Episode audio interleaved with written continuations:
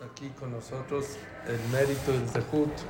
Los martes, mi querido Isaac, siempre decimos que los martes son invitados héroes del pueblo judío. Y para mí, una persona que renuncia a cosas muy importantes, a mucha fama, a, a veces mucho dinero, a muchos logros por la Torah, para mí es un héroe.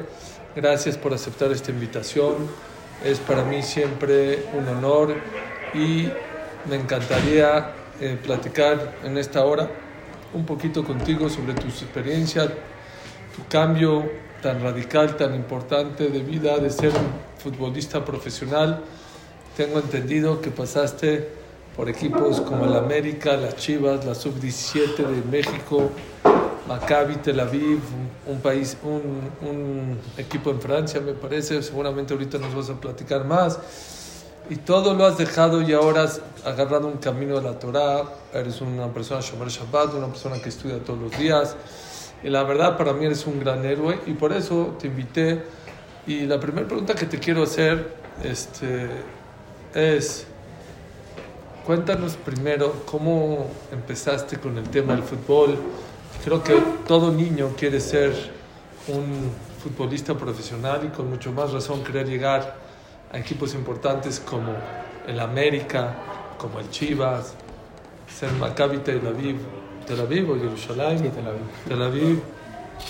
A ver, platicas uno, un poquito de cómo llegaste, qué te inspiró. Sé que no es fácil llegar a esos lugares, qué tanto entrenamiento. Bueno, primero que nada, gracias por la invitación, Suri. Un gusto estar acá. Y pues nada, yo, yo cuando... Realmente yo creo que nací con el balón en la panza de mi mamá porque siempre fue como que fútbol y fútbol desde que era, tenía dos, tres años, que me regalaban algo más que no sea un balón de fútbol, lloraba yo creo. Entonces el fútbol se me empezó a pegar desde muy chiquito. Y ya luego me metí a- al deportivo, al CDI y todo eso. Y cuando cumplo 11, 12 años, le digo a mi papá, oye, papá, este, siento que ya me estoy estancando aquí mucho y yo quiero, pues, realmente quiero ser profesional y aquí no lo voy a lograr. Desde los 11 años ya. 11, 12 años me, me salí de- del deportivo y me dice, pues déjame checar un contacto que me pueda ayudar a conectarte en un equipo pues, ya profesional. Entonces este, tengo un tío que... Pero ya eras bueno ahí en el CDI, Ya. Ya, ya, ya, ya tenía algo de, de experiencia. de experiencia ahí en, en ¿Centro delantero? ¿Qué manejaste? De extremo. Bueno, o sea, en ese tiempo jugaba de enlace, pero todo lo que sea adelante era... De media cancha para adelante era, era, mi- era o sea, lo que era mío. Entonces este, me dice, no, pues déjame checar. Y ya en eso le marca él a su primo, su primo pues, fue profesional, fue Marcos Mizrahi, que jugó en Pumas mucho tiempo. Y le dice, oye, pues Jaime, este, déjame checar, ya tráemelo aquí la próxima semana, que era... Los entrenamientos eran a las 4 de la tarde. ¿No Pumas o qué? Sí, a, a Pumas, a- hasta CEU, Ciudad Universitaria. Entonces ya tenía 12 años y, este, yo iba a entrar a la secundaria. Yo salía muy tarde de la escuela, era a las 3 y media tenía que salir de la escuela y el entrenamiento era a las 4 hasta CEU. Entonces este, yo en ese tiempo iba a entrar a la, a la Monti. Entonces, este, pues, como no podía por el horario, salía hasta las 3 y media, no me, llevaba, no me daba para llegar hasta Ciudad Universitaria en media hora. Entonces me tuve que meter a un colegio más, este, que no era ni, sea, era, era mixto, eran ya judíos y, y. Que yo estudiaba a las 2 de la tarde. Entonces, este, pues ya me metí, me metí ahí porque, pues para llegar al entrenamiento. Entonces ya me metí a ese colegio y ya pasaban por mí. Yo tenía que presentarme el lunes a prueba, me iban a ver tres semanas y si daba el ancho, pues ya me quedaba. Estuve como tres semanas ahí, ya me dicen, ¿sabes qué? Ya estamos a registrar, a estar aquí. ¿En una escuela de fútbol? no, eran las fuerzas básicas de Ah, Pumas. las fuerzas básicas. ¿Empiezan tan jóvenes? Sí, a los 11 12 años ya fuerzas básicas. La famosa cantera, ¿no? en la cantera. Entonces, este, pues ya pasaban por mí a la escuela, literal, yo comía en el coche cualquier cosa para llegar hasta, me aventaba, en ese tiempo pues no había segundo piso, me aventaba una hora y media yo creo de camino hasta Cebu. Entonces, este, ahí estuve, estuve un par de años, estuve de los 12 a los 14 años, Diario entrenamiento, ¿verdad? sí, todos los días entrenamiento y el fin de semana partido.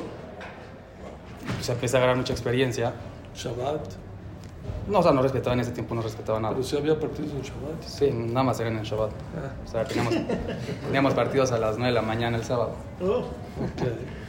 Entonces, este, yo estaba en la escuela, luego me iba, me iba a entrenar y, y empecé como que mi, mi, mi rutina, o sea, era, era mucha disciplina, eran entrenamientos de lunes a viernes, el sábado partido y el domingo libre, pero todos los días, o sea, no pues, que, ay, me duele la pierna, este, no, no quiero ir hoy, o sea, no. Ahí si no vas un día, este, Te te dan mucha, o sea, aprendes mucha disciplina. Y dejé pues, de lado a mis amigos, dejé de, de lado, aparte todo, y me concentré en lo que realmente yo quería, que era ser profesional de fútbol. Me perdí viajes con mi familia, me perdí fiestas, o sea, todo, todo lo que era social lo aparté durante de los 12 años hasta los 26, ahora tengo 28. Entonces estuve dos años en Pumas, de ahí este, me habla un, un visor de Pachuca, que era una persona importante, me dice, "Isaac, ¿por qué no tienes a Pachuca? Aquí vas a... Es una escuela, o sea, la, la cantera de Pachuca es una de las mejores. Yo tenía 14 años y no estaba como que muy... Sea, salir de mi, Tendrás que irte a vivir allá. Tenía que ir a vivir a Pachuca y pues, ya todo ayer dormir, comer, cenar, jugar ahí todo durante... O sea, es un internado. No sé si conocen la, la escuela del fútbol ahí de la Universidad del Fútbol de Pachuca. Es famoso. Sí, es un lugar enorme, este, hay más de 2.000, 3.000 personas durmiendo ahí, desde niños desde 11 años hasta 18. O sea, tipo yeshiva. ¿Sí? Entonces yo le dije, no, pues déjame checar, yo como que no, pues, como que me, o sea, dije, ahorita salirme de mi casa a los 14 años no estaba muy, Preparado. muy preparado. Pero fue como que un día para otro, así literal, de un día para otro dije, ¿sabes qué? Vámonos. Acabó el torneo en Pumas, al otro día me voy a Pachuca, ¿Así? de Pachuca. Llego a Pachuca, ya me dan mi, ya llegué como, pues ya este, recomendado. Me dan mi llave del cuarto, ya firmo ahí este, un contrato. Ya me dan la llave del cuarto y mi cuarto, mi room era el Chucky Lozano. ¿Con el Chucky? El Chucky Lozano era mi roomie, No, de verdad. sí. Ahí yo tenía 14 años. Y él igual, por ahí. Sí, no, hablamos de la misma, era- somos de la edad, somos de la misma generación. Y ya me dan una maleta llena de ropa, este, entonces entrenamos, nos ponían a las 6 de la mañana, desayunábamos, ¿Es buena onda el Chucky? o sea, toda. Bueno, son, o sea, toda esa gente es, o sea, convives con gente muy, de muy bajo nivel, eh, o sea, son gente que viven en colonias pues, Muy humildes. muy, muy humildes, este, Empiezan de muy abajo. o sea, los papás solo piensan en que su hijo sea futbolista para pues, sacarlo de, Del pozo. o sea, de ahí. Pobres. Entonces los mandan desde chiquitos, 11, 12 años, a, Ah, a echar suerte y si pega, pues pegó y si no, pues a ver hasta dónde les llega. Entonces yo pues tenía un, o sea, mi, mi vida era totalmente diferente a una de, De un de un futbolista. como, como cualquiera que está ahí. ¿Ahorita te llevas con Chucky Luzano? Ya Sí? ¿Sí? sí con- o sea, me llevo con varios de hoy en día, con Famositos. de famosos. ¿Así de WhatsApp? Sí. Está bien. Entonces, este, me empecé como que a involucrar mucho en, en ellos. Habían, días de que me oye, Isaac, vente a mi casa este, después del partido. Y yo, pues, no podía decir que no. O sea, tenía que, que hacerme como ellos para poder permanecer, porque si te pones en tu, tu mitad de oro, pues, pues te hacen a un lado. Entonces tienes que agarrar mucha fuerza mental también. Entonces estuve ahí en Pachuca durante un año, estuve con jugadores como el Chucky Lozano, estuve con Rodolfo Pizarro, este, el Guti Gutiérrez, o sea, jugadores que ahorita están en lo top. Hice pues, muchos amigos, hasta el día de hoy sigo hablando con ellos. Estuve alrededor de un año en Pachuca. Me costó, o sea, sí me costó un poco el tema de la familia, porque yo veía a mis papás a lo mejor una vez al mes. O venían a Pachuca cada dos semanas a verme jugar, pero o sea, era- no los veía. Entonces me costó un poco de trabajo el tema de la familia. La comida, cero kashrut. Intenté, No, no, no, intenté que me mandaran comida kasher, pero al fin de cuentas si lo intenté un mes, pero dije, ¿sabes qué? Te ven mal. O sea, te empiezan a ver como que el especial, el, el- como que el chavo riquito, el que le... O sea, te ves mal. Entonces, decidí, ¿sabes qué? Lo, que lo que hay, igual que todos, y comer en el comedor como todos, y, y no hay otra. Entonces ahí, pues esa parte la empecé a, a perder, pero al fin de cuentas mis valores siempre estuvieron muy presentes. O sea, me educaron de una forma donde la religión siempre, somos una familia muy tradicionalista, donde los valores que hoy en día, gracias a Dios, por eso pude lograr lo que logré hoy en día. Entonces, este, estuve alrededor de un año ahí en Pachuca. Me regreso, decidí regresar y entrar a la América con 15 años. Entro a la América con 15 años y estuve alrededor ahí en América, estuve como 4 o 5 años. Estuve con jugadores como Edson Álvarez, este, Córdoba, Raúl Jiménez. ¿Qué hiciste con la escuela? ¿La dejaste? No, pues en Pachuca, o sea, terminé la secundaria en la escuela donde, que estaba aquí en México. O sea, tenía La prepa en Pachuca. Y luego la prepa, estuve un año en Pachuca, con la prepa ahí, y luego le... ¿Eh? Sí, ahí estudiábamos, nos, o sea, los, los horarios eran a las, nueve- a las 6 de la mañana nos despertaban, de 7 a 8, de 7, de 7 a 9 escuela, 9 y media entrenábamos, de 9 y media a 12 del día, a la 1 comíamos, a las 4 regresábamos a la escuela, de 4 a, a 5, 5 y media, a las 6 otra sesión de entrenamiento, de 5 a 7 de la noche. O sea, era puro fútbol, o sea, era muy intenso. Y pues sí agarras mucha, mucha experiencia en, en todos los sentidos. Entonces, este, dejé Pachuca, regreso a América, empecé con 15 años ahí. A los 6, a los 5, 6, no, al, año, con, yo con 16 años me suben a la sub-17.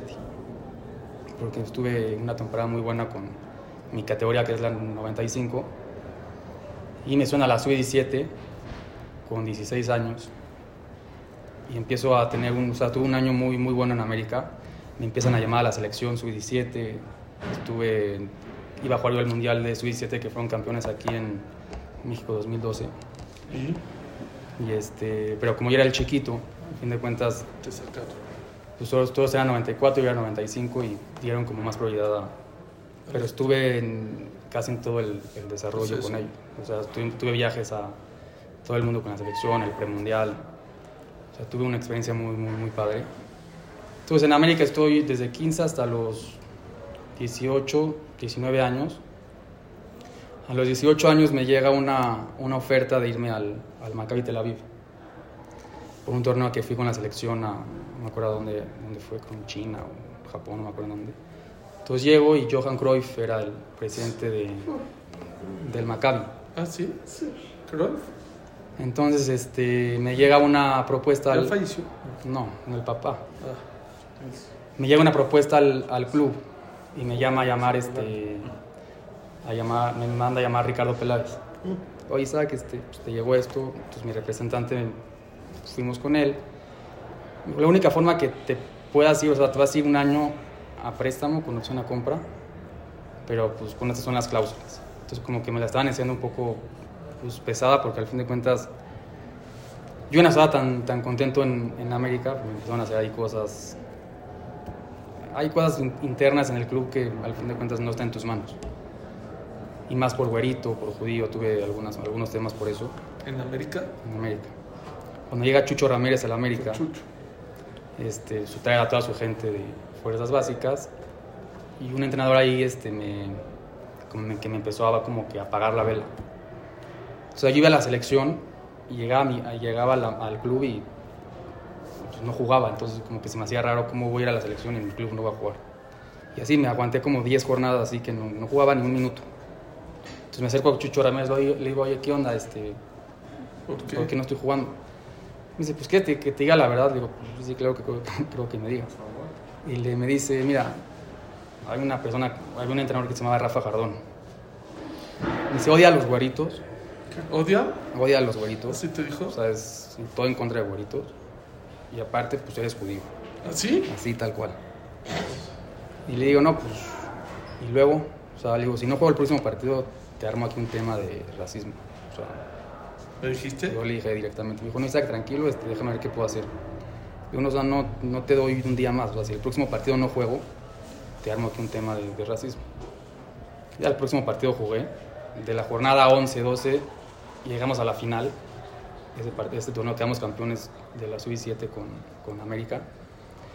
Y literal me, metí- me metían los últimos 20, 30 minutos del partido y metí como 5 o 6, goles en, en liguilla. O sea, me fue, cerré muy bien el torneo. Entonces yo ya no estaba tan contento por esa situación. Entonces me llega la propuesta de irme al Maccabi. Y le digo, a- le digo a Peláez, le digo, pues, pues dame chance. O sea, igual aquí en el club no me estás dando Opción. lo que yo quiero. Dijo, no, Isaac, déjame ver qué puedo hacer. Entonces me pusieron cláusulas que si jugaba tantos partidos en, en el Maccabi tenían que pagar un dinero y, y luego que si me compraban tenían que pagar tanto y, y si, jugaba, y si jugaba Europa League, porque estuve ahí en Europa League y tenían que pagar otro dinero, entonces como que muchas trabas. Entonces, al final llegamos a un acuerdo, ellos se quedaron con el 70% de mi, de mi carta ¿70? y el otro 30 el Maccabi. ¿Y tú? ¿Bien? ¿Eh? ¿Pagaban bien? Sí, me pagan muy bien. O sea, a los 18 años fue como que mi primer contrato importante en, en Maccabi. Pero no entendí, 70 en América y 30 O sea, 70%, por, Maccabi, ¿y tú 70 de mis derechos. Ah. O sea, porque al- en el fútbol los derechos de formación les pertenece al club. Entonces, Tú le este, pertenecías a la América. yo le pertenecía a la América en ese tiempo. Entonces llegamos a un acuerdo que si el Maccabi me llegara a comprar, ya se, eh, pero igual el América se quedaba con el 70% de los derechos y si hubiera una, una segunda compra, al América le pertenecía también un dinero. Pero era, era un poco complicado porque las cláusulas no, no, no daban y no me iban a, a dejar quedarme. Entonces me voy ese año a préstamo ¿A Tel Aviv? a Tel Aviv y jugué ¿En Israel? Sí. Llego allá y ya firmo contrato, fue mi primer contrato importante. Y me tocó jugar este torneo, como Europa League. Estuve en, jugué contra equipos como el Chelsea, este, Basilea, estuve en Dinamo de Kiev, o sea, estuve en un... en ¿Y ganaron o perdieron? Perdimos en octavos, pero, pero fue una experiencia pues, muy, muy, muy padre. En el estado, o sea, nunca me había tocado a mí algo así. En Europa. Entonces termina, termina, termina el año allá y ya me dicen el América, pues este, tienes que regresar aquí al club. Ya no van a hacer el, la opción a compra, no había forma de hacer la opción a compra. Pedían mucho, mucho dinero que no, o sea, no, no era una cantidad normal. Entonces yo regreso al club y yo me faltaban seis meses de contrato con América todavía. Entonces, este, pero ya no quería estar en América, entonces le digo a mi representante, búscame no sé, otra opción de salir por lo menos seis meses en lo que termino el contrato acá. Entonces regreso a América, ya me mandan seis meses, me voy a un equipo en Dinamarca. Me fui a Dinamarca, al final fue un año, me voy a jugar allá a Dinamarca. También fue una experiencia, pues, o sea, muy- nunca había yo estado también en un equipo... No hay nada en Dinamarca, es puro, No, pero el salir de la ciudad... pura cerveza. La ciudad está, está muy padre. Estuve alrededor de un año allá, pero a mí en ese tiempo, pues, a veces cuando tocaba Kippur o Hashanah, pues era complicado. Claro. Entonces yo le digo... O sea, cero religión. Aquí no, no podemos hablar de religión. Cero. No, no, o sea, cero. O sea, lo único que respetaba yo era Kippur. Nada más. O sea, Kippur, o ¿Y sea, Pesaj? sí, Pesaj no puedo respetar.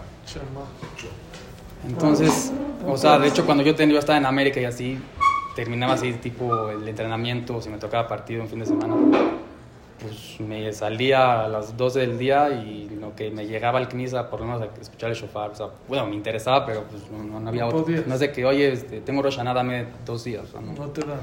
Y luego caen en partidos y es, es muy complicado. O sea, no, no, no va uno de lo- con el otro. Pero Kippur sí me, sí me lo respetaba. Entonces, este, para mí era muy, era muy, muy complicado. O sea, a veces me- en Dinamarca tener un... Había un Jabad ahí donde pues, me quedaba en un hotel al lado para Aquí, pues, irme caminando y estar ahí solo y pues estaba totalmente solo. Entonces era, era difícil. Pero ya estuve el año allá, muy, muy padre, regreso. Bueno, no regreso, de ahí me voy a, me voy a Portugal. Estuve, una- yo tenía 21 años, me voy a Portugal, estuve en un equipo allá igual, una- igualmente un año. Igual también en Portugal, pues el único día que me daban permiso era equipo, pero todos los demás, es, o sea, Pesaj a veces llegaba pues, ¿qué, qué como? O sea, no, no es de que quiero comer jamets, o sea, no, no, no hay otra. No hay opción. A veces me tocaban torneos, yo tenía 17, 18 años, nos tocaban torneos tipo en España o en, o en Estados Unidos y, o sea, yo me, o sea, tenía hambre. ¿Qué como? O sea, yo por, a veces nos daban pizza de comer y pues tengo que comer, si no mañana no rindo.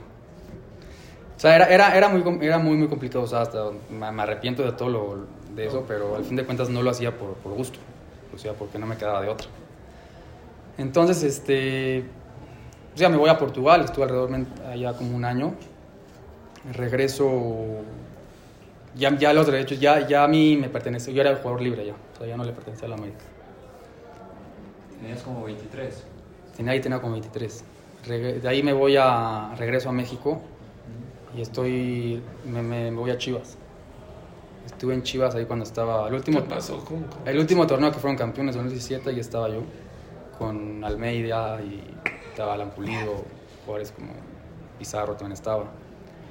Estuve un año ahí con ellos y como yo tenía pasaporte europeo, ¿Esto ya es en primera división? eso es mi bendición. ¿Jugaste? Sí. De ahí este, estuve un año y regreso a... Ah, no. A los 22 estuve... No, a los... A los cuando yo... Antes de, antes de Dinamarca estuve en, en Celaya, aquí en México. Entonces yo en Celaya, yo todavía no había debutado en Primera División en México. Ajá. Entonces ya estoy en Celaya, Celaya estaba en ese tiempo, estaba en Liga de Ascenso y había Copa MX. Entonces ya empiezo la pretemporada muy bien. Empieza el torneo y el entrenador me dice, Isaac, este, no, en, un partido que, que nos toca, yo me iba a acercar al entrenador y decirle, oye, dame chance de faltar el martes porque es Kipur. Y él se acerca conmigo Isaac, el martes este, atento porque vas a iniciar. Sí. ¿El día de Kipur? El día de Kipur. Es primera vez que vas a jugar de... En primera división en México y voy a jugar co- Copa MX contra Monterrey, me acuerdo perfecto. ¿Qué prueba? "Ah, que esté atento porque el martes vas de inicio. Yo como ¿Quién dijo el entrenador? entrenador, Pero tú ya le habías dicho que no. No, no, yo- antes le ibas a decir. yo, le iba, yo, yo me iba a acercar con él y él se acercó a mí. ¿Hace cuánto fue eso? Eso fue en el 2000... Hace seis años. Sí, en el 2019. Tienes 28. En el Ya era 2019. dueño a Char, de- Sí, estaba Char. ¿Y por qué no le dijiste a Char? No, pues sí le dije. metido en el fútbol. ¿eh? No, no, sí le dije, pero pues no... No, no me apoyó. ¿Cómo te Juan? Sí. Estuviste en Israel, yo conozco a tu papá. Ahí te tenías que quedar. Sí, pero a veces, a veces no depende de ti. No paga, no paga bien. Maccabi te no paga bien. Entonces este, le digo, yo me quedé como en shock. Le dije, ¿Cómo viniste? O sea, ¿por qué el día de Kipur? O sea, ¿Por qué no me metes el fin de semana? ¿Le Te dijiste? No, yo me, me quedé como que en pausa. No le contestaste. Entonces yo le hablo, le hablé a Char. Digo, oye, ¿qué hago? ¿Ala? Alan. Y dice, pues, ¿sabes que este, yo no puedo hacer nada. Al fin de cuentas es el entrenador. ¿cómo que no puedes hacer nada? O sea, o sea, Kipur no puedo jugar. Sí, si es tu sueño, pues este, tienes que hacer lo que tú sientas. O sea, nunca me dio la opción B. no te preocupes, este, un partido no pasa nada, el sábado juegas. Yo decidí, ¿sabes qué? Pues no, no va a jugar. Agarro y le digo al, al entrenador, ¿sabes qué? Este, pues no puedo, espero que lo entiendas. Y si no, pues no, ni modo, tendré que esperar. Fue una prueba muy, muy demasiado complicada que pues me costó toda la temporada. ¿Ya no te metió? Que a los seis meses lo corran a él y, y- y llega otro entre- entrenador donde ya, ya con él ya jugué. Pero seis meses estuviste sin jugar no entrar ahí. O sea, entrenaba y así, me bajaban al equipo B para seguir en ritmo, pero, pero no, él no, no, me, no me metía. Me dijo, si es, tu, si es tu decisión, pues es tu sueño, tú decides si tu, la, la religión o ¿O tu tu sueño? sueño. Bueno, pues por un día, pues sí elijo mi religión. O sea, yo estaba muy, muy decidido con O sea, no, no lo dudé. Dije, yo en Kipur no juego y ¿Nunca jugaste en Kipur? no, nunca. Sandy Koufax. Tipo. Nunca jugué en Kipur. Entonces me costó pues, seis meses el castigo, pero ya me trataba de una forma pues, muy diferente. Sí. O sea, en veces entrenamientos, si en vez de dar un centro, dar un pase, un día me tocó que en vez de dar un centro, le di un pase a uno y me dijo, Isaac, a las duchas. ¿Así? O sea, sí, o sea, me sacó el entrenamiento y para atrás. Pero ya se la traía pues desde, desde ese día cambió por, por completo Por su, su actitud conmigo. Entonces yo era aguantar y aguantar, pues seis meses me la tuve que aguantar y no me quedó de otra. Ya después de este- los otros seis meses ya jugué bien con el otro entrenador. Entonces luego, luego me fui a, a Portugal, este, regreso a Chivas, estuve un año, luego me llega la oportunidad de irme a España, a un equipo de, de segunda división, pero en España el, el, torne- o sea, el- el nivel ahí es, Muy es muy, muy alto. Me tocó jugar contra equipos como para el Barça B, contra el Málaga, o sea, es- es- son equipos, o sea, el nivel es, es bastante, o sea, es como si juegas en primera división acá. Entonces estuve allá igual como dos, dos años, como, sí, casi tres. Entonces al fin de, al, al- de repente el último año, el entrenador, o sea, el entrenador que ya que deja de ser, traen a un musulmán. Y me dice... ¿Un entrenador? Un entrenador musulmán. Entonces normalmente cuando llega alguien nuevo hacemos un convivio, una comida. Ya con tu nombre ya sabían que eras judío. No, en ese tiempo él, él no sabía. Cuando me conoció me dijo, es que me, me toca sentarme así enfrente de él. Y yo no era kosher, pero pues no comía cerdo. O sea, ni cerdo, ni marisco, ni nada de eso. Entonces me dice, Isaac, ¿por qué no, por qué no comes? Le digo, pues es que no, no como cerdo, soy judío. Me dice, ah, no, yo tampoco como, pues soy musulmán. Entonces me empieza a hablar como que primero muy bonito, ah, yo jugué con este y jugué con el otro y conozco muchos judíos. Al otro día, o sea, me borró del mapa por completo. O sea, pero de que no, o sea, ni a, ni a la banca. Entonces yo le digo a mi, a mi representante, le digo, le digo, digo, vengo jugando muy bien y ahorita me, me pasó esto y ya no voy a jugar. Pues tú tranquilo, este, faltaban como 3, 4 meses de, de- de torneo. acabar. Sigue entrenando y en verano hacemos, vemos qué opciones hay. Pero este entrenador también viví cosas muy fuertes de, pues, por judío. O sea, el, el último, me acuerdo el último, el último partido en España cuando ascienden tres y descienden tres. Entonces nosotros estábamos, podíamos ascender. Y teníamos que viajar todo el equipo. O sea, porque era, el- era el, era el, el play-in de, para, Para ascender. para ascender. Entonces ya este, veo la convocatoria. Y sí, pues ahí está yo en la convocatoria. Entonces ya terminamos de entrenar, pues ya nos metemos a bañar y ya nos íbamos a, a subir a- al camión para irnos a- al aeropuerto. Y me dice, Isaac, no, tú no, tú no vas a ir.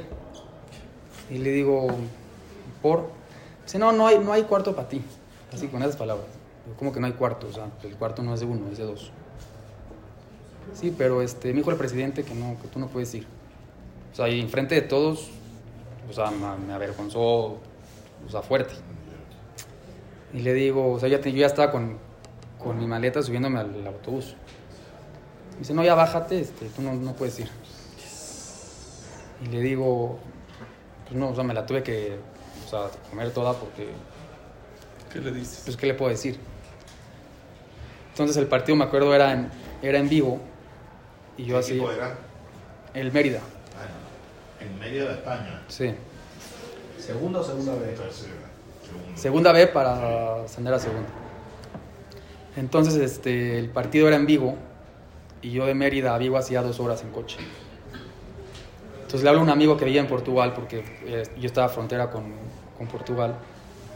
Y "Oye, no, acompáñame a, a Vigo para ir con el equipo. Me fui a, a Portugal, o sea, en el coche, pasé por él, y nos fuimos a Vigo. ¿Dos horas? Sí, y me ve llegar el entrenador, me dice, como que todo el equipo se sacó de onda. O sea, a mí el capitán me dijo, Isaac, pues yo no puedo hacer nada, pero créeme que no estoy de acuerdo con esto.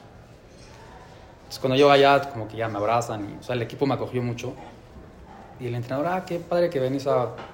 ¿Cómo que qué padre que vino? Que viniste a ver. el- O sea, a veces habían cosas que no, no- uno no entiende. Y pues sí, o sea, fue un, fue un momento pues, difícil. Entonces ya, al fin de cuentas, ya no ascendimos. Y yo ya ¿Perdieron? Perdimos, ya. Qué bueno. No, a mí, o sea, yo, yo, yo al equipo, pues con la gente, pues le tenía mucho cariño. Y al fin de cuentas, pues él sí va a ir en algún momento. Entonces, este, termina el torneo y yo, yo ya termino contrato con este equipo y me llega, me habla mi representante Isaac, este, no te preocupes, tenemos tres opciones para ti, déjame eh, analizarlas y te las mando. Entonces me manda tres opciones, una era el Granada de, España, otra el Torino en Italia y el Rennes en Francia. Y me dice, me mandan las opciones y la que más pues, me gustaba era la del Rennes porque me pagaban muy bien y, y pues era, la ciudad estaba bonita y o sea, me, me gustó ahí. Entonces ya llegamos a un a una preacuerdo con el equipo. Ya estamos como que apalabrados, pero yo tenía que esperar hasta el 25 de agosto para cortar contrato con ellos y ya este, estar libre. Pero el 31, el tre- 31 de agosto se, se terminan los fichajes y, y si no, y si no fichas, pues tienes que esperar cuatro meses para que se abra el otro mercado. Pero ya estaba palabrado con el equipo. Entonces ya me habla el, como el 24 o 25 de agosto, me habla mi representante. Isaac, ya mañana, este, yo estaba en España, lánzate, toma el primer vuelo a París, este, pasan por ti, exámenes médicos, firma de contrato y ya el, el próximo fin ya juegas. No, pues está bien, yo empiezo así a empacar mis cosas y pues ya estaba como motivado. Y a las, creo a las 4 horas me mandan un comunicado diciendo así, o sea, tal cual. Eh, lamentablemente se cae la negociación, ya pasa por un tema de religión y no futbolística. Ya que eres judío o ciudadano israelí, no se va a poder. O sea, lo tengo por escrito. Wow. Francia. En Francia. Franceses. Y todos los equipos me plantean lo mismo, así me dicen. mi- Los, los otros dos que tenías. Sí. Así te dijo el, tu... El representante. comunicado. Representante. Y también un, un comunicado del equipo de ellos, o sea, tal cual. Entonces me lo manda y yo como que me quedo así totalmente en, en shock. Helado. O sea, me quedé helado y digo, pues ahorita ya no ¿Un me... mail? ¿Y no podías acudir a la FIFA a reclamar? Sí, o sea, sí sigo en demanda. O sea, los demandé y todo, pero no... no ¿Sigues? Es, es muy difícil. No, no, O sea, no, no, hay, no hay pruebas así tan, tan claras que... O sea, al fin de cuentas, eh, parte en, en Francia está lleno de musulmanes. Sí, o sea. Entonces es, es, es complicado. Hice mi esfuerzo, pero no... O sea, ahí sigue la demanda, pero es meterle dinero y... Digo, ¿ya para qué? Entonces este, yo pues me quedo helado y digo, pues ahorita ya no puedo entrar ningún equipo. O sea, nadie me va a agarrar el 31 de, de agosto. Ya cada, cada equipo tiene su... hicieron su, su grupo y ahorita pues, tendré que esperar cuatro meses a que se abra el mercado. Pero pues tengo que seguir entrenando. Entonces le hablo a mis papás, le digo, pues papá, pasó esto y voy de, voy de vuelta. Sea, me regreso a México. Súper deprimido así de que no quiero ni pararme de la cama. O sea, estaba tan... Llevo durante toda mi vida haciendo esto y yo quedarme cuatro meses sin, seguir mi rutina es, es como la muerte. Era muy, muy difícil. Entonces entré en una depresión complicada, pero pues trataba de, de seguir. Me paraba, iba a entrenar. Entonces en eso, este, eso fue en septiembre y en diciembre pues yo tengo que ir a, otro equipo. Entonces en ese, en ese transcurso me habla un amigo aquí en México, un paisano, me dice, Isaac, este, te invito a un shabatón. Y le digo, no, pues gracias, o sea, no, no- quiero ir. No quiero saber que soy judío. O sea, aparte regresé con ese tema y ahorita un shabatón no, no, no, no, no va. No, ya ven, te la vas a pasar bien. Le digo, pero no, o sea, en serio, no, aparte no respeto, o sea, digo, pero no, no me interesa. No, ya ven, ven, ven. O sea, al final terminé yendo. O sea, era un ambiente, ambiente totalmente diferente a lo que yo estoy este, pues, acostumbrado. Entonces, este, voy al shabatón este. ¿De quién era? Déjame echar. Sí. Y este, ya, pues, yo este Shabbat, pues, pues, dejé mi teléfono en el cajón y respeté, ¿no? No tenía de otra. Entonces, este, en la ciudad me dice, oye Isaac, este, nos vamos a servir Cat Amazon. Digo, no, pues ya tú dilo, yo, pues, yo te escucho, no me lo sé. No, está bien, entonces empiezo, o sea, yo, yo me ponía tefilín y todo, pero, pero hasta ahí. O sea, no, no, no, no, lo, o sea, no lo seguía Todos los días. o sea, cuando estaba en, en el fútbol a veces no podía, pero los días... Cuando podías te Pero Trataba- cuando- Tratabas. Pero cuando, tra- o sea, cuando Trataba. podía y tenía el, el tiempo, a veces Estaba solo, de manera. o sea, es complicado. Entonces, este, se empieza a leer qué significa el Birkat Amazon. Digo, ¿por qué por un pan decimos algo? Un- ¿Por qué no por una rosca dices? Entonces me, me- como que me llamó la atención por todo lo que se pide. Entonces el siguiente Shabbat, o sea, bueno, no el siguiente Shabbat, en esa semana empecé yo a ir a... Pues dije, es que voy, voy a rezar con, con Minyan, o sea, me voy a respetar temprano porque pues ahorita igual necesito, necesito- no me puedo parar a las 8 de la mañana, o sea, necesito estar activo. Entonces, ¿cuál es el, dije, ¿cuál es el Minyan más temprano? No, pues Batiquín, no, pues ahí se voy, a las 6 y cuarto, pues ahí voy. Entonces me iba a Batiquín, rezaba, me iba a hacer después ejercicio, o sea, me estaba preparando para en diciembre me- meterme a otro equipo. Entonces llega Shabbat y digo, ¿sabes qué? Voy a respetar un poco. O sea, porque me empezó a interesar mucho el... No sé, me interesó, me empecé como que a llenar un poco en, en el Minyan, luego escuchaba un shiur de Torah, como que... O sea, a mí me gustaba siempre, pero no lo podía llevar a cabo. Entonces empecé y dije, ¿sabes qué? No voy a prender la luz. O sea, voy a ver la tele, pero que me la prenda el güey. Como que me empecé a interesar. Tú solo. Sí. Entonces, así, siguiente semana tras semana, este, me habla el Ham Sutton y Isaac, este, te invito un, al curso de Gemara. Y yo no, no sé nada de Gemara. No, pues ven aquí, es para aprender. Pues me metí a... Fue en media pandemia. Me metí al curso y empecé así en las noches, iba a mi curso de Gemara y, el Shabbat como que aumentaba un poco. O es que el siguiente Shabbat no voy a usar, este, no sé, mi teléfono mediodía. Así me empecé a meter, a meter, a meter. Ya estudiaba Gemara, ya respetaba un poquito el Shabbat. Pasaron dos, tres meses donde ya respetaba por completo Shabbat. Iba, no faltaba un día al Minyan. Este, yo tenía mi Gemara, estaba, me metí ¿Te al sacó de la depresión? Me metí al Daf Yomi. O sea, ¿Y sí. te sacó de la depresión? O sea, me dio como que mucha, mucha tranquilidad, mucha paz. Y aparte también por, por temas de disciplina. O sea, el fútbol, el deporte te da mucha disciplina donde tienes algo fijo y no puedes, no sé qué puedes faltar. Entonces en, pues, en la religión también lo veo así. O sea, tienes tres tefilot al día y o sea, pues no puedes faltar, o sea, tienes que, que hacerlas. Sí, me cuesta trabajo, pero pues lo empecé como que a combinar un poco con, con, con el deporte. Dije, pues ahorita tengo entrenamiento en la mañana, pues ahorita voy a, voy a rezar y en la tarde mi doble sesión, pues voy a mi hija. Y así lo, lo empecé a combinar un poco con eso. Y este, me empecé ya a meter un poquito más eh, al estudio, pero yo seguía con mi mentalidad de que en, en diciembre voy, me voy a otro equipo. Pues ya pasan 3, 4 meses donde regresé a ser kosher, este, respetaba Shabbat, Rezabas con Minyan. regresaba con Minyan, este, pues di como un cambio muy, un poco, muy, muy drástico. Entonces llega diciembre y me llega, me habla mi representante, Isaac, este, tenemos estas, oportun- estas opciones, este, ¿qué opinas? No, pues déjame checar. este, yo no sabía como que, o sea, lo sí quería, pero como que por otro lado dije, ¿y, y en Shabbat qué voy a hacer? Porque yo llegué a respetar a Shabbat por completo. O sea, en mi familia no respeta Shabbat. O sea, de que ponemos la plata y así, y empecé como que a hacer una revolución también en mi casa. O sea, un poco complicado.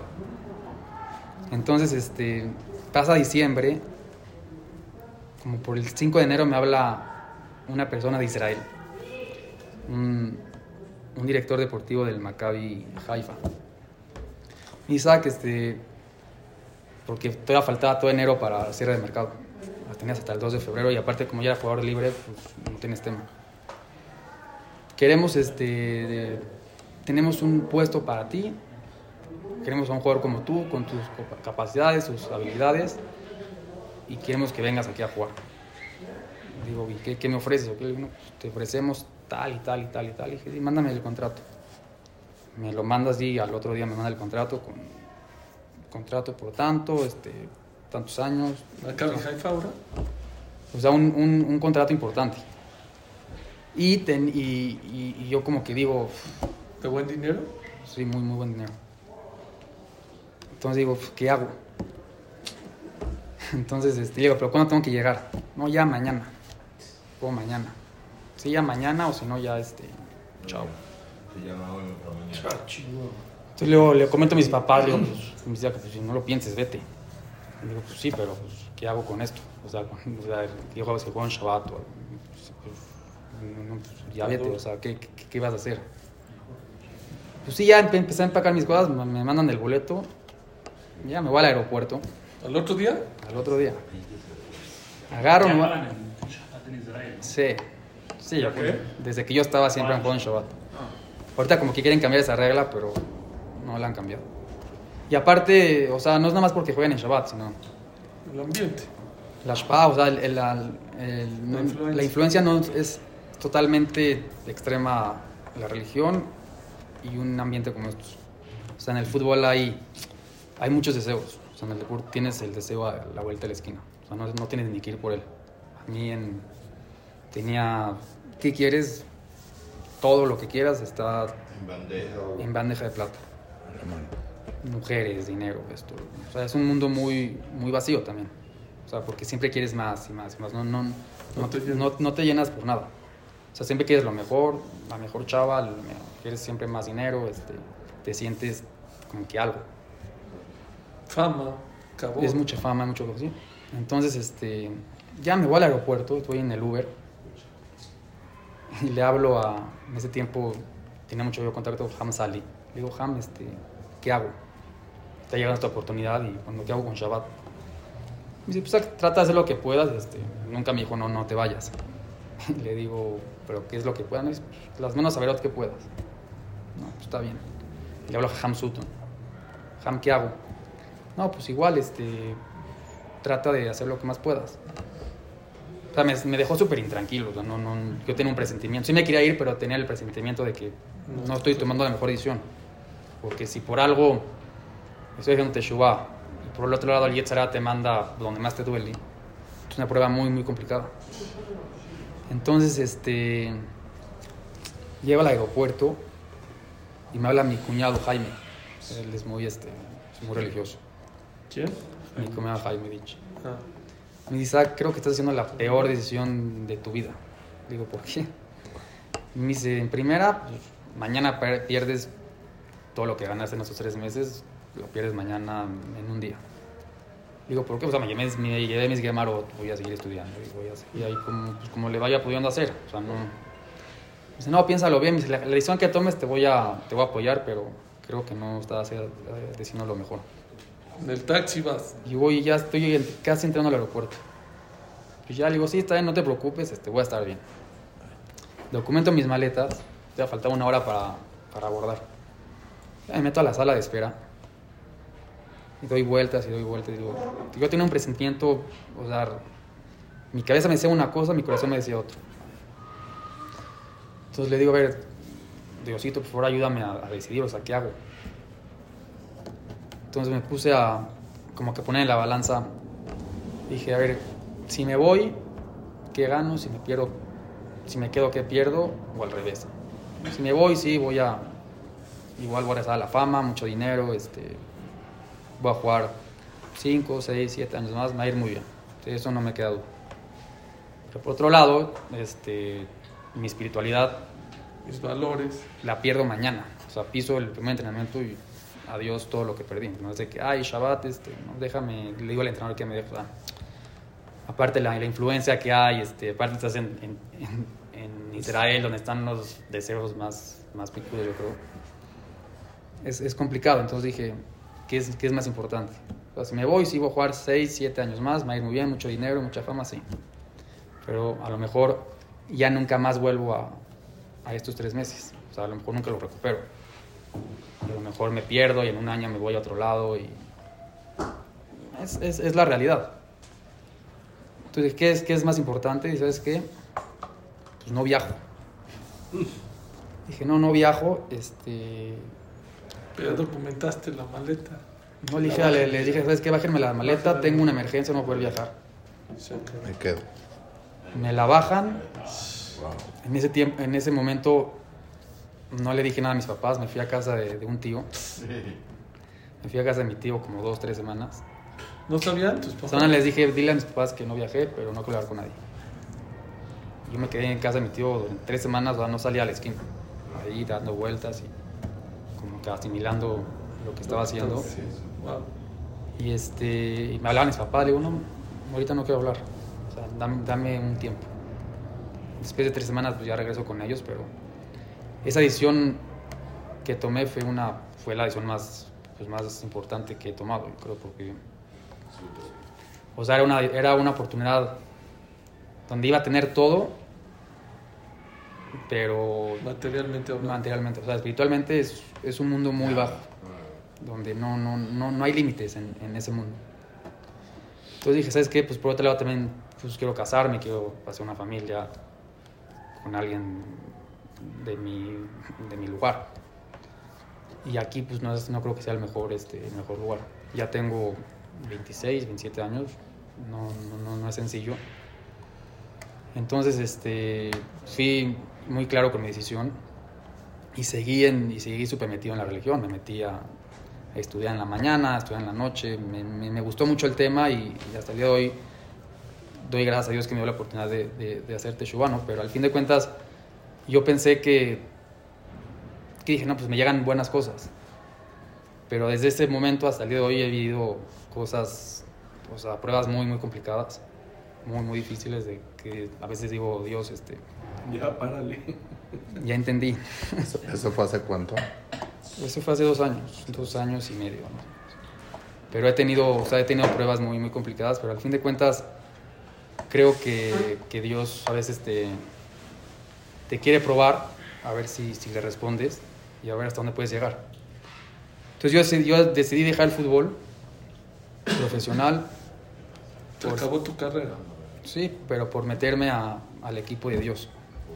Porque creo que es algo que me llenó y, y al fin de cuentas esto te lo llevas, la espiritualidad y tu Neshama te la llevas para la eternidad y lo material al- algún día se va a acabar. O sea, los 35 a lo mejor iba a dejar de jugar y, y ya está. O sea, no, no, en lo material pues siempre vas a querer más. Pero por el otro lado, que es, que es eterno, a veces no lo, no, no, no lo alimentamos como tiene que ser. A veces nos, nos gana tanto el deseo y tanto lo externo que dejamos de lado un poco lo, espiritual. Y eso es lo que me, me ha llenado mucho estar en el equipo de Dios. ¿Vives más lleno ahora que cuando estabas en allá en el... Pues no, no, o sea, realmente soy, soy, te digo la realidad, no, la, la he vivido muy complicada este, este último año y medio. Me han pasado pruebas muy, muy difíciles, donde digo, cómo a veces digo, cómo no me fui. económicas? Por ambas partes. ¿Ya te casaste? Yo me iba a casar hace un año y dos días antes de mi boda cancelé la boda. Tú cancelaste la boda. Yo me iba a casar en Israel hace justamente el 9 de febrero hace un año. Ah, te casabas en Israel. Me iba a casar en Israel. Este, ya estaba, toda mi familia ya estaba en Israel. Este, pero las condiciones en las que me iba a casar me, no, no, o sea, no, no estaban claras muchas cosas. Entonces yo me presioné de más con un israelí. Y dos días antes de la boda, digo, es que no me caso. O sea, no fue, fue una decisión que tomé con varios jajamín de Israel que me dijeron, Isaac, no te cases. Fui con Han Pinto, fui con Han importantes. Y tuve ahí también una experiencia pues, difícil que, que me hicieron, sea, esta chava era, era marroquí y ahí me hicieron una movida también difícil. Y por eso ya estaba tan, yo estaba como hipnotizado. Estaba, estaba, o sea, me lo dijo un jajá muy, Isaac, tienes una brujería. ¿Tienes una qué? Brujería. Ah, Chihuahua. O sea, fue un conjá muy, muy fuerte en Israel. Porque yo andaba, los tres días antes de mi boda, no, no sabía qué hacer. O sea, estaba como que hipnotizado, este, Perdido. le- estaba totalmente bloqueado. O sea, no, no sabía qué hacer. Entonces fui con un jam y me dice, Isaac, este, un jam que te hace limpias. Me hace una limpia, pero ¿De Ainara? Sí, de, de esas de plomo. Que, Plomo. El azufre. Entonces empiezan, estábamos mi papá, el jajam, la esposa del jajam, ahí en su casa, y ya empieza a calentar el... ¿Antes de la boda o después? Sí, o sea, yo me casaba un jueves, esto fue el martes. Ok. El martes este, me dice, te vamos a hacer una limpia porque algo no veo bien en tu cara. Lori. No veo bien en tu cara. Lori. Lori. Este, no, es otra. Entonces me dice, empieza a calentar el plomo, me pone una palangana aquí, como que me sentía como que no sé dónde. Entonces, pasa el plomo así ya hirviendo, pero no tardó ni medio segundo. No o se o sea, explotó como si pasó un misil en la casa, hasta ahí me asusté. El jajam, en, el, en el plomo, se empieza a formar una mujer.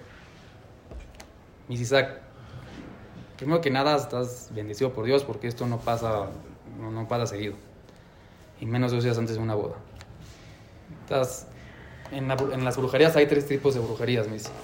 Cuando te salen siete ojos, cuando te sale una mujer este, pelona, y la, la otra no me acuerdo cuál era. Pero esa es la peor. Me digo, esta, te, te- te pusieron así, tal cual me lo dijo. Te pusieron sangre de, de nidá en una comida o algo y te, y te hipnotizaron. Y los marroquíes suelen hacer mucho esto. Y esta era, una familia jaredí, o sea, bueno, datí. Entonces yo como que me saqué de onda. Pero yo vi, o sea, yo, yo vi a la mujer en, o sea, yo vi a la mujer en, en el este, o sea, yo me, me- me impresioné. Y si no me crees, abro el Teilim donde caiga y lo que diga el Teilim hacemos. Abro el Teilim, Teilim Zain. Ver. ¿Y el qué siete. salió? O sea, todo, todo lo que me estaba pasando. El 7. Me estaba, o sea, ahí decía justamente todo lo que me estaba pasando. O sea, le, estaba, le estaba pidiendo, Dios, sálvame de no estar, este, no, no que era un hoyo y que no salgo. Oye, no, que, que lo traduzca el ham. Qué fuerte. Y yo me quedé como en shock. Y le digo, sí, y le digo, Ham, este, El 7, sorry. Sí. Le Digo, Ham, pero es- esto es verdad. O sea, di gracias. o su esposa empezó a llorar. Dice, Isaac, estás bendecido por Dios porque eso no pasa. tan- o sea, muchas personas, a lo mejor después de la boda te divorcias en dos, en dos meses o ya tienes a la mujer embarazada. Complicado. Entonces, este, yo también no le había cancelado a la boda de esta niña. Entonces, el jajam le habla al. Porque todos ellos, ellos lo hacían todo por jajamín. El jajam este le habla a su jajam. Sí, está cancelada la boda, no hay boda. Muy bien. Y este, pero ¿cómo que no hay boda? Sí, no, no, no, ya no queremos boda. ¿Y cómo reaccionas cuando te enteras de eso? No, no, yo estaba en shock. O sea, yo, yo en ese momento quedé en shock. No, o sea, hasta me hizo un pidió una nefesh. Me mandó, me fuimos allá a caminar con el agua, un ritual ahí. Y me hizo ahí un pidió una nefesh. Porque, o sea, me dijo, si estás, ten- tienes algo, tenía algo ahí. No sé si sea verdad o mentira, pero pues, yo sí lo sentía. Ah, sí, tú lo sientes, es verdad. Entonces, este, pues ya le hablan a cancelar y pues, fue el martes en la tarde. Yo me casaba el jueves. Pues, le cancelo y pues esta niña pues a mí me hablaba muy bonito y me decía y cuando se entera pues dije esta niña a lo mejor pues va a ver qué hace ¿no? y fue todo lo contrario me habló y empezó a decir de cosas me cuelga me bloquea y no sé nada de ella hasta el día de hoy. O sea Ya, total no no no pero no o sea, parece que se la tragó la tierra. Entonces algo ahí estaba muy raro. Gracias a Dios no me casé.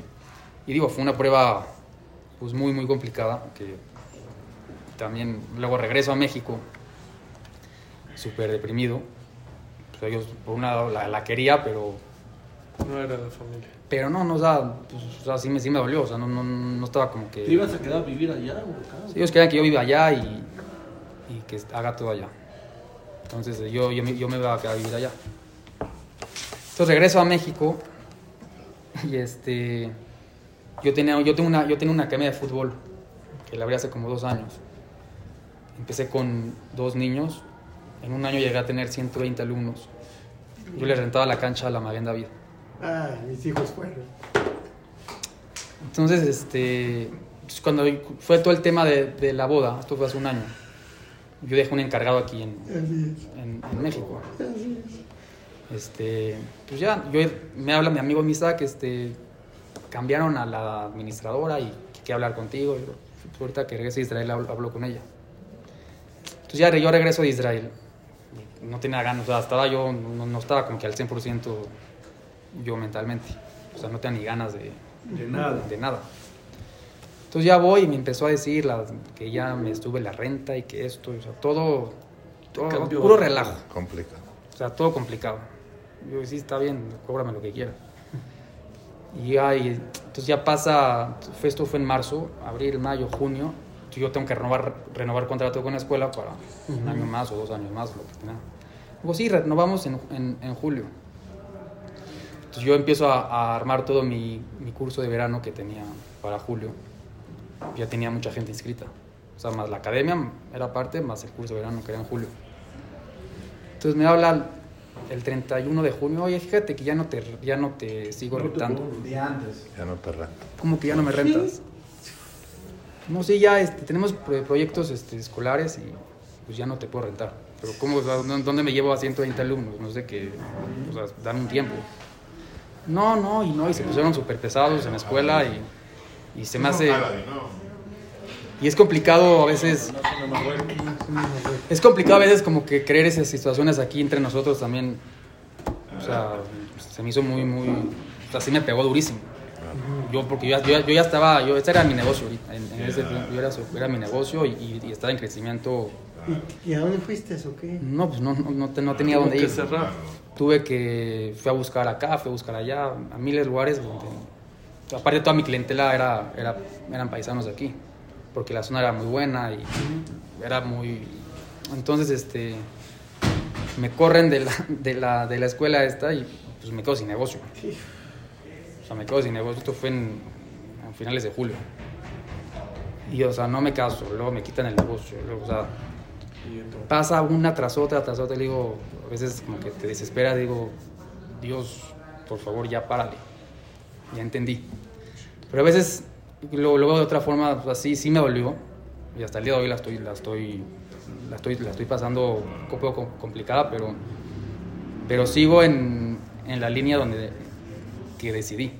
Y sé que algún día se va a abrir el camino, por acá o por allá. O sea, Dios te, te pone pruebas y, y siento que al, al que al que te las pone es porque las puedes pasar. Entonces, ¿sabes? Te, te, te ahorca un poquito para que, para que crezcas mentalmente. Ah, Siempre es para bien. A en el momento no lo vemos así, pero sé que todo es para bien y, y al fin de cuentas va a pasar esta, esta oscuridad, porque al fin de cuentas es como en el juego de Mario Bros. que cuando pasas a... Quieres, quieres llegar al castigo, pero te llega un dragón. Pues el dragón siempre es como que el... es como que el siempre que llega algo bueno, pues te llega como que a Malek ahí a, a desamalarte un poco. Y es la prueba. Y ahí es la prueba donde te, te paras y sigues para adelante y tratas de, de seguir y, y luchar contra el Yetzirah. Porque eso creo que venimos a, yo creo que venimos a este mundo a eso. El mundo es este venimos a siempre a letaquén algo que, que nos cuesta y cada, que, cada persona tiene su, Ticún. su ticún y a unos les toca más fácil, a otros más difícil, pero todos tenemos nuestro Yetzirah y, y a unos les toca más difícil. Entonces, yo creo que lo más importante es siempre ser un, un Eved Neman de Hashem y al fin de cuentas con todas las pruebas que, que te pasen van a ser para bien y, y es ahí donde, o sea, el, el, el- examen verdadero es cuando estás en la prueba y no cuando está todo bonito y sí, gané muchísimo acá y todo está muy bien y te olvidas de... No, no, la, la, la- realmente la prueba es cuando, cuando estás oscuro y no ves para dónde, ahí sí, sí, sigue tu... O sea, busca tu, tu lucecita en, un- en algún lugar porque vas a salir. Pero en, este, en ese momento nosotros tenemos que, que elegir sea, porque a, a veces Dios te pone la verajá y la clala. Nosotros decidimos qué escoger. Dios no te dice, te vas a ir para acá o para allá. Tú eliges si quieres lo bueno o lo malo. Pero a veces lo, lo, lo, lo bueno tienes que pasar un proceso muy, muy complicado para luego fluir como tiene que ser. Pero yo, mi recomendación para cada uno es siempre tener este, fe y trabajar en nuestra inmuna que todo lo que nos pasa y las pruebas que nos pases es por algo, es porque las puedes pasar. Entonces, este... Yo quiero reforzar dos, tres cositas rápido, porque es lo que está diciendo Isaac. Número uno, les quiero decir que Rabbeinu Akadosh tuvo 11 años dolores de cálculos renales. 11 años. Y nunca se quejó. Y dice la Yerushalmi que esos 11 o 12 años que Rabbeinu Akadosh tuvo esas piedritas y no se quejó, nunca una mujer dio este, abortó. Nunca nadie se murió joven. Uno no sabe cuando una persona pasa pruebas y las acepta, como dices, cuando estás en la oscuridad y la aceptas, tú no sabes cuánta protección puedes traer a Israel, a los soldados, a los secuestrados. Uno no se imagina, como dice el Stapler, cuando uno no queremos pruebas, que, pero cuando se mandan pruebas y las pasas, no las vendas ni por millones. Otra cosa que te quiero decir, el Remisilat y Sharim dice, mientras más grande sea el reto en tu vida, más alegría vas a tener cuando Hashem veas la luz. No es lo mismo una persona que vivió en luz toda la vida que una persona que vio oscuridad y de repente vio la luz. Aquí decimos, ¿quién valora más? ¿El que toda su vida fue sano o el que estuvo enfermo y se curó? ¿Quién valora más el dinero? ¿El que toda la vida fue rico o aquella persona que no tuvo? y Lo vas a disfrutar mucho más. Y un ejemplo que nunca he dicho, que lo acabo de ver la semana pasada, Rabbi Desman, es si una persona llega a la cocina y ve un plato de, de, de, de maror, de lechugas amargas. ¿Qué dice? Va a haber una, va a haber una comida en la casa. Y si viste 10 kilos de, de, de, maror, en la- no, va a haber un bar mitzvah. Si ves 20, no, aquí va a haber una boda. Si ves 100 kilos, va a haber la boda del rebe, ¿no? Dijo la Biderman, mientras más maror veas cosas amargas en tu vida, es porque vienen cosas maravillosas. Yo nada más te digo una cosa. Ani Hashem, siempre que veas la palabra Ani Hashem en la Torah, Neeman le Shanem Shar, el mejor pagador del mundo, el mejor pagador del mundo, ¿saben quién es? No es ni Liverpool, ni Walmart, ni Chelsea, ni la América, ni la Chivas. El mejor pagador del mundo, ¿saben cómo se llama? Hashem. Hashem nunca se olvida de la gente buena. Hace como 6, 7 meses, aquí arriba me llegaba a llorar un señor de que tiene dos hijas maravillosas, una soltera ya mayor y otra divorciada de- de- de- de un año de divorciada y le salió malísimo el esposo. Me venía y me lloraba, y pero ¿por qué? ¿Y por qué? Hashem, la semana pasada, ya casó a las dos, o sea, hace un mes casó a la primera y a la que estaba divorciada se casó la semana pasada con muchachos maravillosos y todos. Una de las cosas que necesitamos en esta vida es, no queremos pruebas, pero ya que están las pruebas, sablanut. La persona que es- tiene paciencia en la vida, Hashem le paga, no en el otro mundo, en este mundo. Dice Shlomo Melech, Sov Davar, Akol Nishma. Al final, todo se sabe.